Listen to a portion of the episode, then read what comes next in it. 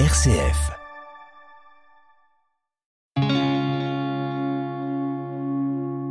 RCF, le béaba du christianisme.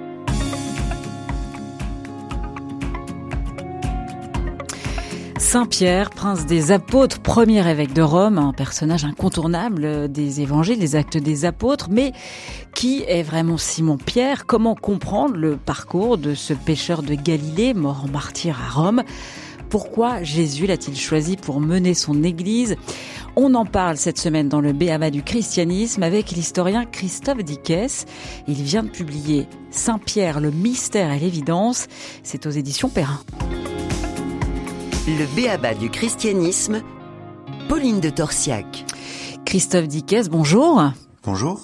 Alors vous publiez une biographie de Saint-Pierre. Hein. Ce qui vous motivait, je crois, au départ, c'était euh, d'abord de comprendre l'origine du pouvoir pontifical. Alors on aura l'occasion d'en reparler euh, un peu plus en détail la semaine prochaine, mais euh, vous commencez par retracer sa vie, l'itinéraire de sa vie. C'est d'abord la Galilée où il est pêcheur.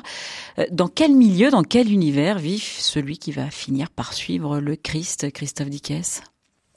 Alors ça, c'est une chose euh, sur laquelle, euh, euh, en fait, personne s'était véritablement penché, c'est de savoir exactement d'où il venait, quel était son milieu, qu'est-ce que un pêcheur au fond du premier siècle en Galilée.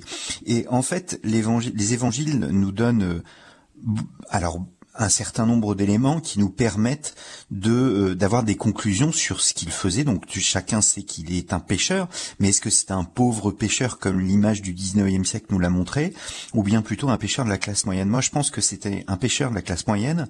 Pourquoi? Parce que euh, c'est un pêcheur, si vous voulez, qui a un bateau, un bateau suffisamment grand qui peut euh, accueillir jusqu'à une quinzaine de personnes. Et pourquoi on le sait? Parce que il y avait deux types de bateaux à l'époque, des tout petits et des grands bateaux jusqu'à 15 personnes. Et dans ces grands bateaux, il utilise des filets longs. Euh, et les filets longs, ils sont mentionnés euh, dans l'Évangile puisque euh, le Christ dit aller en, eau profonde. Donc, qui dit aller en eau profonde dit pêcher en eau profonde. Et donc, notre Pierre est allé pêcher en eau profonde avec des filets longs. Et des filets longs, ça coûte plus cher que des filets courts, que des filets pour la pêche, ce qu'on appelle à l'épervier.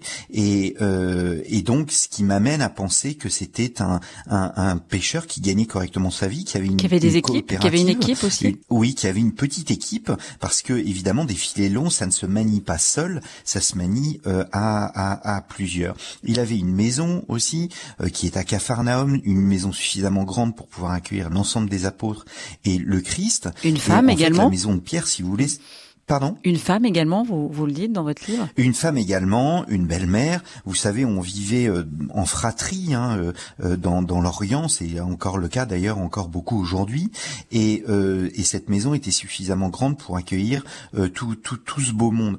Donc je pense, si vous voulez, que c'était, il était dans, il faisait partie de la classe moyenne, mais plutôt le bas de la classe moyenne. C'est pour cette raison que il y a aussi cette contestation du pouvoir romain, c'est-à-dire que les impôts sont très importants et euh, sont trop importants pour pouvoir vivre aisément. Et c'est pour cette raison que on a donné l'image d'un Saint-Pierre pauvre, mais je pense que Saint-Pierre n'était pas pauvre. Alors euh, Saint-Pierre, euh, déjà un peu leader, vous le dites, dans, dans, dans le cadre de, de, son métier, sa famille. quels sont ses traits de caractère Voilà, qu'est-ce qui caractérise Saint-Pierre?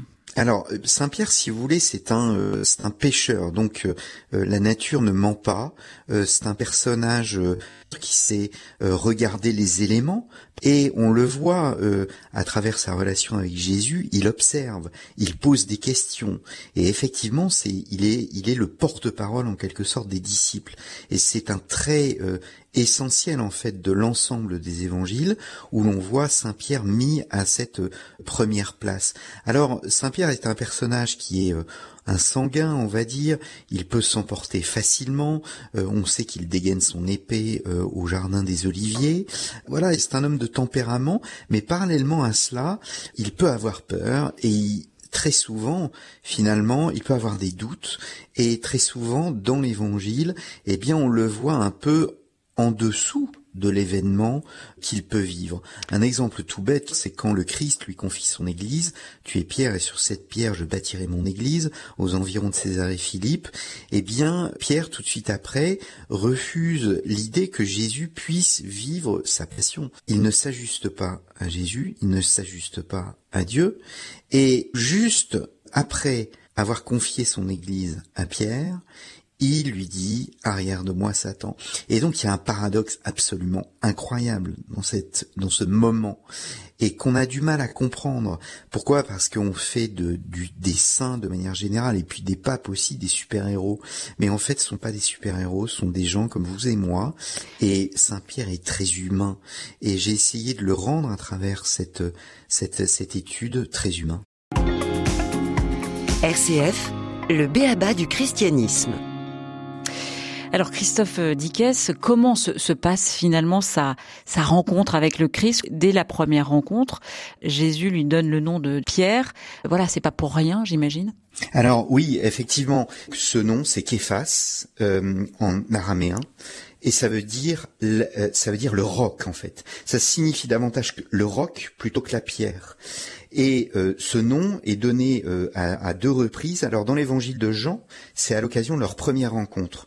Dans l'évangile de Matthieu, c'est au moment euh, que j'évoquais tout à l'heure, quand le Christ lui donne cette mission, tu es pierre, et sur cette pierre, je bâtirai mon église. Les évangiles peuvent varier de l'un à l'autre, ce n'est pas grave, euh, c'est une chose, euh, j'allais dire, classique, et euh, c'est ce qui fait même la, la richesse de l'évangile. Disons que la chronologie n'était pas importante pour les évangélistes.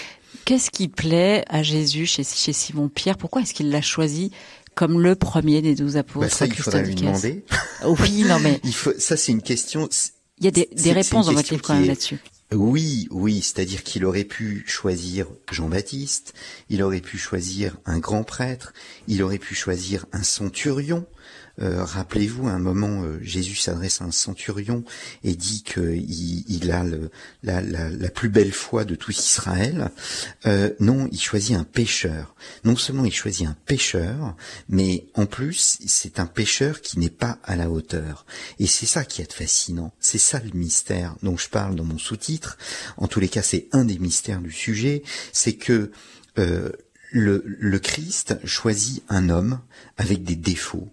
Et en quelque sorte, euh, le Christ prend date avec toute la succession apostolique, toute la succession pétrinène, euh, en montrant que, au fond, eh ben, il y aura des bons papes et il y aura des mauvais papes. Il y aura des grands chefs et il y aura des petits chefs. Et dans l'histoire de l'Église, vous avez autant des, des, des les Borgia, euh, Alexandre VI, que vous avez Grégoire le Grand, que vous avez Léon le Grand, etc., etc. Donc ça c'est très important parce que si c'est ce que décrit très bien le cardinal Ratzinger avant qu'il devienne pape, le pape Benoît XVI, il montre bien que ce personnage est choisi aussi pour ses défauts, pour sa foi parce qu'il est le premier à confesser sa foi, mais aussi pour ses défauts. Alors justement, on, va reprendre un ou deux épisodes où euh, euh, finalement euh, Saint Pierre, euh, voilà, témoigne de sa foi au moment de, de, la pêche miraculeuse. Il, il, témoigne de sa foi en même temps aussi l'épisode de la tempête. Il témoigne de sa foi et en même temps il doute, il est enthousiaste, généreux, mais rattrapé par le doute, il panique. C'est ça, ça illustre aussi cette finalement à la fois le, le courage et la faiblesse de l'homme. Oui, c'est-à-dire que mettons-nous à sa place. Voilà, il y a un personnage qui le suit. Alors c'est dans l'évangile de Luc que c'est le plus intéressant parce que la, pêche miraculeuse, elle est racontée dans l'évangile de Luc au début et dans le dernier chapitre de l'évangile euh, de Saint Jean. Dans l'évangile de Luc, c'est très intéressant parce que il y a une sorte de mouvement de caméra, c'est-à-dire qu'au début, la caméra est centrée sur le personnage de Jésus, puis petit à petit, elle se déplace vers Pierre. Et Pierre, bon ben voilà, ils ont péché toute la nuit, ils ont rien pris du tout. Le Christ leur dit montons et partons pécher. Pierre obéit, mais il n'y croit pas, si vous voulez. C'est un technicien, Pierre sait de quoi il parle. Il n'y croit pas. Euh, mais il obéit quand même. Vous dites et que c'est un intuitif en fait, c'est aussi un intuitif. C'est aussi un intuitif et puis c'est surtout là c'est un premier acte de foi, c'est-à-dire que euh, il suit l'ordre de Jésus. Voilà. Et, euh, et là, il y a euh, cette pêche miraculeuse. Cette pêche miraculeuse, et le Christ dit bien aller en eau profonde. Et ça, c'est très important parce que aller en eau profonde, c'est c'est aller euh, vers les périphéries du pape François, c'est aller euh, à l'autre bout du monde. Voilà, vous, vous avez énormément de symboles dans les évangiles qu'on peut utiliser. Le filet, le, les filets sont pleins, les filets sont tirés, et dans les filets, vous avez des poissons et certains qui sont dans le filet, eh bien, sautent et repartent, en fait.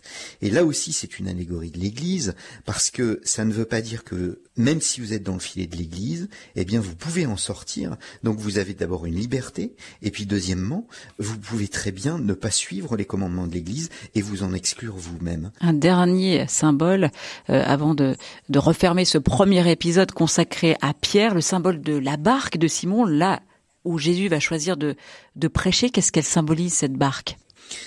Alors là aussi, c'est toujours dans l'évangile de Luc, le Christ s'approche et demande, et en fait, il y a deux barques. Le récit aurait pu dire, il monte sur une barque, point barre, et il s'éloigne un peu, il parle à la foule, et après, il s'en va pêcher. Eh bien non, le Christ choisit de monter dans la barque de Pierre. Et ça, c'est un symbole ecclésiologique euh, absolument euh, incroyable parce que on voit bien que le Christ euh, prend sa place dans euh, dans cette barque, cette barque qui plus tard sera soumise à la tempête, cette barque dans laquelle Jésus va dormir et cette barque qui est euh, le symbole de cette de cette église qui doit faire face aux différentes tempêtes de son existence. Mais cette barque, c'est bien celle de Pierre. Et donc, c'est pas celle du voisin. C'est-à-dire que pour trouver Jésus, pour être en, j'allais dire, sous le regard du Christ, eh bien, il faut être dans la barque de Pierre et il ne faut pas être en dehors. Christophe Dickès, merci. On se retrouve la semaine prochaine pour euh, continuer d'explorer les facettes euh, du prince des apôtres, son parcours jusqu'à Rome, son martyr. Vous nous direz tout également sur l'origine du pouvoir pontifical. Je rappelle que vous venez de publier Saint-Pierre, le mystère et l'évidence. C'est aux éditions Perrin la semaine prochaine.